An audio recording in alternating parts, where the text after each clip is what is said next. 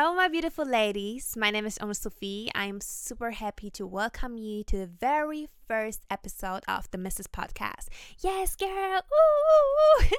I'm so happy to welcome you with open arms. And the nice thing is, this is the last day of 2022. So I think the best thing to start a completely new episode with a 2022 recap. Okay, who's ready? Because I am. Man, 2022 was a very, very nice, but also a very um huge, I would say, a long year for me. Um, I realized a lot. I grew a lot. Um, and I'm super happy just to share it with you guys. And I hope you can share a lot of things with me as well. I will start off with the very first thing that I can remember that I did in 2022. This was a vision board. Honey, if you haven't done your vision board yet, do it now. Because 2023 is here. Where is your vision board? You know, we are big on manifestation, we are big on praying, we are big on everything. 2023 is the year. This is your year, okay? You need a vision board and you need to believe in what your vision board is saying. I want to see all of you win. Okay, so we have to do that. The vision board. Yes, I started the 2022 year with a huge vision board. Um, I think like I started with like the key six things that I want to achieve this year, um, that I want to do this year. Things to me um, that were really important, uh, for example, was traveling. Oh, Girl, I love traveling, okay? I love traveling, especially I'm wor- working full time as a content creator and a model. So, traveling is actually a huge part of my job. And I wanted to travel more, not only for work, but also for self enjoyment. I think it's so important to kind of take the time for yourself to travel alone, maybe, to travel with your friends, and we will go also to the next topic. This will be making friends. Start making friends. Don't be afraid to make new friends. Don't be afraid to meet new people. Don't be afraid to be social. If this is your thing, go out, dance, meet people, be yourself. Girl, stand up. Stand up. Finally, show off. Show yourself. Be yourself. People need to see you. We need your energy. We want to see it. Okay? Stand up, girl. Stand up. Rebrand yourself. Next point. If you want to become someone, if you want to become the best version of yourself, you need a rebrand. Girl, the people from 2019 don't know you anymore. You're a new person, a new personality. You are someone so much bigger. You love yourself so much more. You're so much more conscious about who you are and what you bring to the table. People need to see that. People need to feel that. Because if you respect yourself, if you believe in yourself, people are going to start believing you. You set the tone how people are going to treat you. Rebrand? Yes, girl. This is the word for 2023. Rebrand brand yourself. Be who you are and be who you want to be. Don't be afraid of that. Don't run away. Yes, be the person that you always wanted to be, okay? Huge and big on rebrand, girl. I want to see you shine. I want to see you winning, okay? Try something new.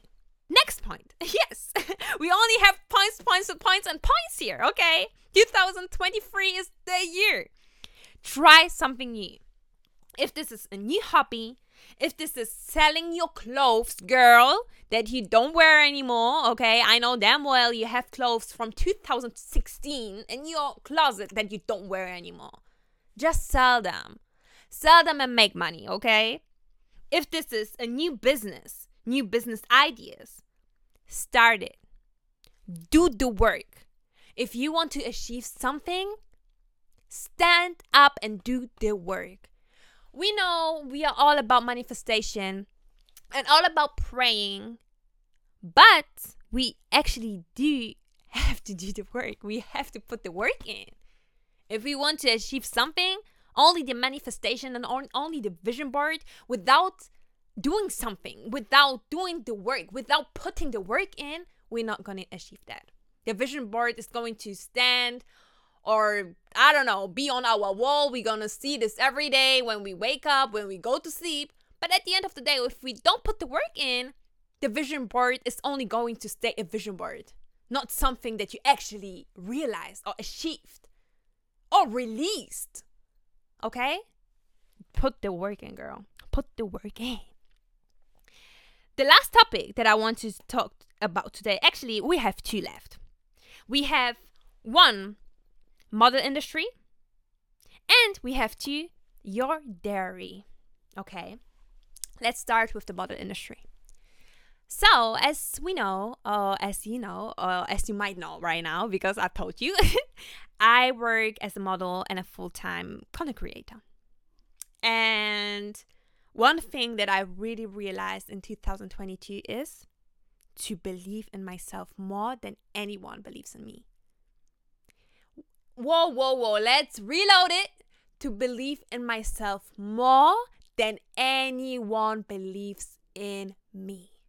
So important. It doesn't matter if it's your agent, it doesn't matter if it's your agency. If you don't believe in yourself, nobody's going to do that for you. I realized it in 2022. Yo, if I wouldn't believe in myself, if I wouldn't see the vision where I can be with modeling, I would do nothing. I would be broke and I would be sad. I would be desperate. I would be, I don't know, just not in the right place. But I said to myself, you know what? I have to believe in myself first. I have to show people the vision that I want to believe in. And I want to, or I have to, show people myself, my rebrand, so they can try and start, not even try, forget about that.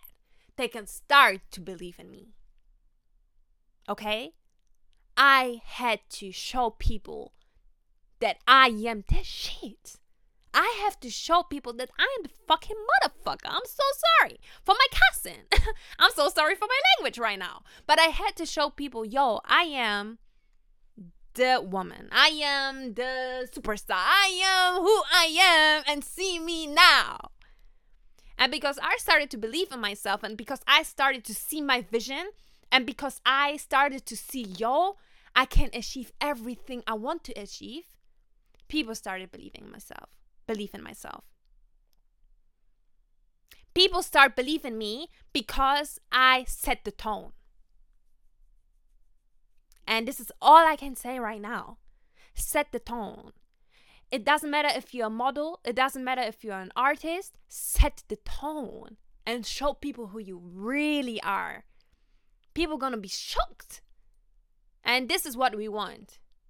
Show them because they don't believe in you. They're to believe in you when everyone starts to believe in you. They're to applaud, they're to be like, "Oh, girl, I knew you're to make it." when you actually make it. And this is the problem in this industry. People people only going to start believing in you and only going to say, "Oh my god, I knew from the day one that you're to make it." When you start to show, "Yo, I am more worthy than these little jobs that you want to give me." And this is facts. Believe in yourself first, okay? And the last thing we have is the diary. I actually started to write down in a diary this month, December, the last month of, two of 2022. I bought myself one and I, I'm like, girl, I need to write down everything. I need to start reflecting on myself. This is so important. Reflect on yourself, reflect on your mind, reflect on your vision. I have a really, really nice one from Sinsay. This is a store um, in Poland. And I bought it, and there are some really nice things. There are things like, oh, what are you grateful for today? What made you smile today? Um, what did you achieve today? I mean, I have to write down every little thing. And I think to me myself, it's it's a big thing. It's a huge thing because I can finally reflect. And this is important to reflect. If you want to move forward, you have to reflect. You have to take the time for yourself, for your mind, body, and soul to actually see okay, what did I do today? What can I do or make better tomorrow? Reflection, big on that. And this is actually it.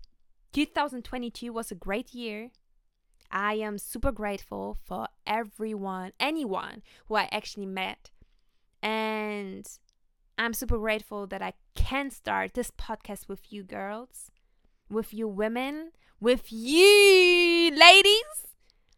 And with that being said, 2022 is done. Welcome 2023. Yes, girls. Thank you so much for tuning in, and I see you next time. Thank you. Kisses.